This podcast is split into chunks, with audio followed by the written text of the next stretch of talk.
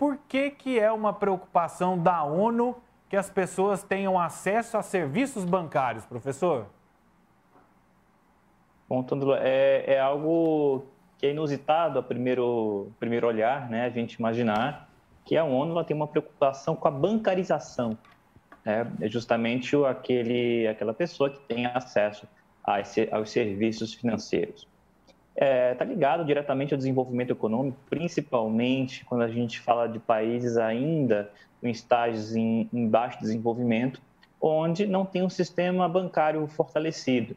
Um sistema bancário forte é importante para ele dar garantia às transações, a digitalização dos meios de pagamento, os meios de financiamento também, né, o acesso a financiamento, a crédito, e isso também, além de ser uh, benéfico para as pessoas físicas, né, para eu, para você, para todos nós que estamos acompanhando, é super importante para as empresas, porque elas podem, a partir daí, ter um pilar é, para poder é, ter o seu crescimento econômico sustentável, Tônulo.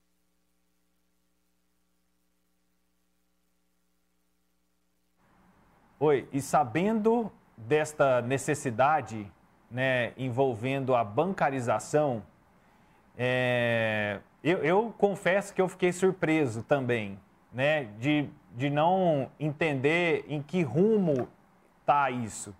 E antes da gente ir mais é, muito para a linha das empresas e das pessoas, é, como que é a realidade hoje do Brasil e qual é a realidade global nesse quesito? Né? Já que é, ter acesso a banco significa ter acesso a crédito. Então, qual que é a realidade global para chamar a atenção da Globo, uh, do, da Globo não, da ONU neste, neste quesito? Bom, é, dentro dessa realidade, é, só um minutinho, um probleminha aqui no meu, na minha câmera. Uh, bom, dentro dessa realidade hoje, que se encontra uh, o sistema bancário do Brasil. Vamos imaginar que antes a gente tinha uma concentração bancária muito forte em relação aos bancos estatais. Depois a gente teve uma onda de privatizações há, há mais de 20 anos atrás, e isso teve uma liberalização bancária, um aumento da concorrência, né? É, um aumento de, de, de mais possibilidades. Só que nos últimos 10 anos a gente teve uma, uma volta para a concentração bancária, onde muitos bancos saíram do Brasil, bancos privados saíram do Brasil, e uh, os bancos públicos, como a Caixa e o Banco do Brasil, eles passaram a retomar esse, esse público que até então estava é, dentro da, do, dos bancos privados. Em resumo, hoje a gente tem uma concentração de clientes na mão de bancos públicos, a mesma proporção do que, que a gente tinha antes das privatizações, só que com um número menor de bancos múltiplos, bancos tradicionais. Porém, hoje, a gente tem um cenário com muito mais fintechs, que são aquelas empresas da área de tecnologia que atuam em alguns serviços bancários. Com isso, a gente tenta aí é, ter uma quebra, vamos dizer assim, desse oligopólio bancário. Porém, as fintechs elas não têm o mesmo, a mesma, vamos dizer assim, a mesma finalidade, por exemplo, de um banco de fomento, um banco de é, para financiamento imobiliário, né, com outros produtos voltados para as necessidades é, cotidianas e também necessidades de investimento das pessoas e das empresas. Partindo do pressuposto que dessa preocupação de que precisamos bancarizar as pessoas, né? E agora tem as fintechs, tem o Open Bank que vai facilitar ainda mais é, todo esse processo em que a ONU entende que faz parte de uma, de, de uma construção de uma economia sustentável. Qual é o passo seguinte que nós precisamos trabalhar com relação às empresas, agora, neste momento, é, com relação a esse processo? Né? Que, quais são as etapas para que a gente possa alcançar um nível ideal de bancarização, olhando pela perspectiva das empresas? É interessante, quando a gente fala de uma perspectiva empresarial e banco, que geralmente a gente liga o banco à dívida. Né? Eu tenho uma dívida no banco. E, e justamente agora na pandemia, os nossos auxílios às empresas, as nossas linhas de crédito, né, às empresas, foram muito via endividamento. O banco ele não tem somente um papel de gerar endividamento ali, fornecer capital e, e você ficar utilizar esse capital pro, como giro é, para o teu dia a dia, para aquele trabalhar o teu cartão de crédito, né, para o teu cliente, tudo mais. Não, o banco ele tem também um papel de fomento de crescimento. Imagina você, é, dono de uma microempresa, de uma pequena empresa, que tem uma necessidade de capital não somente para fazer girar, para comprar estoque, pagar funcionários, mas você precisa expandir o seu negócio. É. Então, onde você vai recorrer? Para onde você vai ter capital? Você precisa, muitas vezes, recorrer a uma instituição financeira.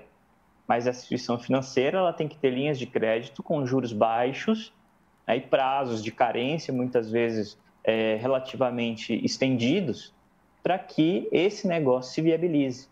Então, é, quando a ONU coloca essa necessidade de produtos financeiros, e o Brasil abraça é, a meta 10 né, do, do ODS 8, ele, ele precisa é, gerar muito, muito além do endividamento, mas sim o fomento ao crescimento econômico sustentável. E hoje, é, quais indicadores que o Brasil oferece para que ele garanta o cumprimento dessa meta, pela perspectiva da empresa? Bom, é, hoje a, as metas, é, ao meu ver, a minha análise, os indicadores do Brasil eles não estão adequados. A gente está falando em quantidade de contas, quantidade de agências, bancarização, né, percentual de bancarização sobre a população, a cada é, tantos mil habitantes você tem tantas agências, tantos bancos. Só isso não é suficiente para acompanhar, porque seria uma análise muito superficial do que, que é o ODS 8 a gente fala em crescimento econômico sustentável. E não, não se cresce apenas com endividamento. A gente percebe o que, que, o que, que a gente falou tanto em outras edições aqui no Tom Maior, nas nossas terças-feiras, né? que, aliás, está fazendo um ano hoje, né? As participações nas terças-feiras. É, é, é super interessante, um a gente já vem falando. Merece um bolo, né? É. Merece um bolo para a gente comemorar. E então, a gente já vem falando que somente o apoio com crédito para pagar folha de pagamento dos funcionários, né, é, para poder também pagar aquelas dívidas imediatas durante o fechamento, não seria necessário, né, não seria suficiente.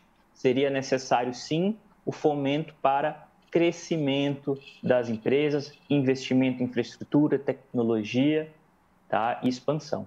Mas aí nós vamos, nós vamos então para o próximo passo, seria a gestão mesmo, é ensinar as pessoas a gerirem o negócio.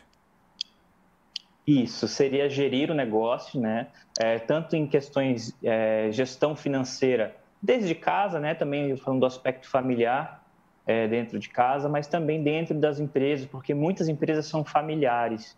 Né? Grande parte das micro e pequenas empresas elas são familiares e essas contas muitas vezes elas se misturam. Né? Então, quando a gente fala em bancarizar as pessoas e as empresas, não é somente você pegar a conta da sua empresa e colocar suas despesas lá dentro. Né? Muito pelo contrário, seria separar isso, melhorar a gestão e pensar que a, a facilidade de crédito ela é interessante, é interessante. Eu posso usar bem esse crédito? Posso um projeto econômico de viabilidade, um projeto de gestão e saber que eu preciso expandir o meu negócio para poder depois, no segundo momento, fazer o pagamento dessa dívida. Professor, e partindo pelo aspecto das pessoas, até encontrei um levantamento do Instituto Locomotiva, ele foi divulgado em janeiro de 2021, dizendo que 34 milhões de brasileiros estão desbancarizados. Ou não tem nenhuma conta, ou é, ficou sem usar a conta por mais de 30 dias, nos últimos 30 dias. Então, é, é, isso representa é, pelo menos 20, 25%, é, da, não, 25 não, mas dá uns 20% da população total hoje, né? é, do Brasil. E eu me lembro que a gente conversando aqui às terças-feiras, né, que o quanto o auxílio emergencial foi importante para que essas pessoas é, surgissem, né, aparecessem, deixassem de ser invisíveis. É, o, se pra, pela perspectiva da empresa é estimular o fomento, o que, que o serviço bancário, o acesso ao serviço bancário se configura para o indivíduo? Bom, uh, o acesso para o indivíduo, ele é fundamental, primeiramente, dentro de uma economia estabilizada. É, se a gente for lembrar, antes da estabilização do, do real, uh, principalmente as camadas mais populares, né, as camadas populares mais pobres, elas não tinham como fazer grandes aquisições. Né, construir uma sua casa, equipar a sua cozinha, por exemplo, fazer é, a compra de móveis básicos, porque não tinha crédito no mercado. Então, o, o principal ponto aí né, é, seria utilizar o crédito responsável para você fazer as aquisições que são necessárias, muitas vezes que você não tenha o dinheiro completo para pagar. Imagina, você vai comprar uma geladeira, um fogão, um móveis, enfim, você não tem o dinheiro todo para dar de uma vez. Então, você utiliza o serviço bancário quando você fala em compra do imóvel próprio, né, da casa própria, a gente está falando de utilização do serviço financeiro para financiar ali em 10, 15, 20 anos. É, a gente não pode confundir a facilidade do acesso com também o, a utilização indiscriminada de todo o crédito que é dado para a gente. Porque, pegando esse gancho, a gente é todo momento assediado né, por várias empresas financeiras a fazer empréstimos. E muitas pessoas, por ter o direito de fazer empréstimo, acham, né, se acham no direito né, de executar, de exercer a sua possibilidade ali de fazer o empréstimo, vai lá e faz o empréstimo desnecessariamente. Então, esse descontrole que ele não pode acontecer. Ele tem o ponto fundamental que é fazer girar a economia, principalmente para bens duráveis, bens de valor agregado, e não somente de endividamento, que é que muitas vezes acontece. Professor, e aí, pela perspectiva social do que isso pode é, acarretar, né, o acesso ao serviço bancário, é, me chamou a atenção nessa pesquisa do Instituto Locomotiva que a maioria dos brasileiros desbancarizados estão no interior são mulheres e jovens na casa de 18 a 29 anos. Por que, que esse perfil ainda está fora do banco? Bom, primeiramente, a questão do interior é a falta de agências, o modelo antigo né, de relacionamento com os clientes. Então, não necessariamente você tinha agências e tinha muita necessidade né, de, de fazer transações bancárias, porque você utiliza muito o dinheiro aí em espécie né, nesse sentido. É, porém, é, o que, que vem, tem ajudado, como você bem mencionou? A questões de programas sociais, como Bolsa Família, o auxílio emergencial, e, e também a possibilidade, tem um, uma questão muito interessante hoje que funciona, é, caso, o trabalhador que ele é demitido, ele pode, no aplicativo da Caixa, já selecionar qual é a agência e conta que ele tem, né, que ele quer o crédito né, da, dos direitos trabalhistas dele e já recebe sem precisar ter uma, na conta uma conta na Caixa Econômica, o que dá essa possibilidade e, e inclusive acessível via bancos digitais. A, a segunda questão é das mulheres, as mulheres muitas vezes elas estão fora, né, elas são deixadas de fora devido à própria estrutura econômica que tem né, no Brasil. Infelizmente, a gente ainda tem um, um mundo que não tem tanto acesso é, econômico para as mulheres por diferentes questões que, que podemos trabalhar no segundo momento. Então, acaba que o percentual de mulheres com conta né, é, em bancos fica menor. E o jovem, ele muitas vezes ele não tem o interesse em se bancarizar, o banco não se comunicou com ele, ele não tem crédito, porque muitas vezes você tem essa ligação voltada com crédito, né? E uh, ele fora do mercado de trabalho, ele não tem demanda por serviço financeiro. É uma situação que a gente torce que o serviço bancário possa, né, tudo que ele significa, que nós aprendemos hoje, possa significar prosperidade para essa parcela da população, mas não só para os indivíduos, mas também para as empresas, principalmente nessa retomada que a gente tanto deseja de reaquecimento, de volta, né, de recuperação da economia e dos postos de trabalho. Professor, muito obrigado pela participação de hoje e até semana que vem com mais uma edição do nosso Caminhos da Sustentabilidade.